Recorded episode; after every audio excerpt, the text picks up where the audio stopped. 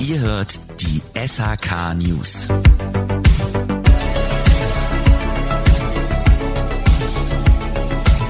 Hey Leute, herzlich willkommen zum SHK News Podcast. Hier sind die neuesten Updates aus der Welt der Sanitär-, Heizungs- und Klimatechnik. Und heute schauen wir auf die aktuelle Situation rund um die BEG 2024, trotz der aktuellen Haushaltskrise. Der Bundesverband Wärmepumpe und der Energieberatenden Verband appellieren eindringlich an die Ampelkoalition, inmitten der Haushaltskrise Klarheit für die Jahre 2023 und 2024 2024 zu schaffen. Forderungen nach Kürzungen in der Klimapolitik verursachen Unsicherheit bei Verbrauchern, Energieberatern, Handwerk und Industrie so die Verbände. Insbesondere im Gebäudebereich sei nach langen und kontroversen Debatten dringend Klarheit erforderlich, so die Verbände in einem öffentlichen Appell an die Bundesregierung. Die geplanten Anpassungen der BEG zum Jahreswechsel sollten nicht durch Kürzungen an anderer Stelle zunichte gemacht werden. Stattdessen sollten etablierte Technologien und Geschäftsmodelle der Wärmewende verstärkt gefördert werden,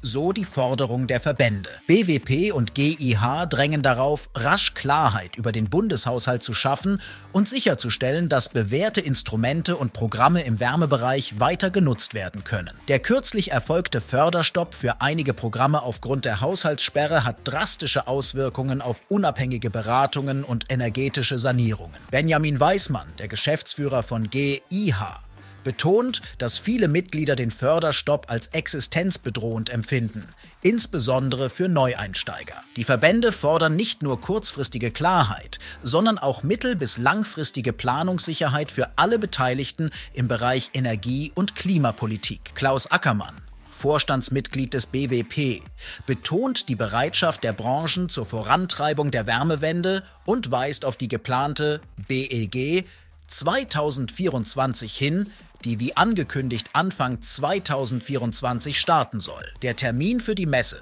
steht bereits fest. Um den Zielkonflikt zwischen Haushaltskrise und Klimaverpflichtungen zu lösen, schlagen die Verbände vor, verschiedene Finanzierungsmöglichkeiten zu prüfen. Dazu gehören die Anhebung des aktuellen CO2-Preises im Brennstoffemissionshandelsgesetz in Verbindung mit der Einführung eines Klimagelds. Gleichzeitig könnten staatliche Bestandteile beim Strompreis gesenkt werden, um den Umstieg von fossilen Brennstoffen auf erneuerbare Energien zu fördern. Das war ein schneller Überblick über die aktuelle Lage.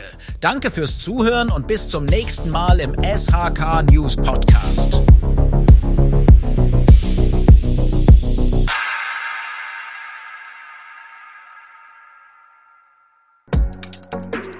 Diese Folge entsteht durch die Kooperation von SHK Radio und der SBZ. Die Produktion übernimmt HSN Podwave.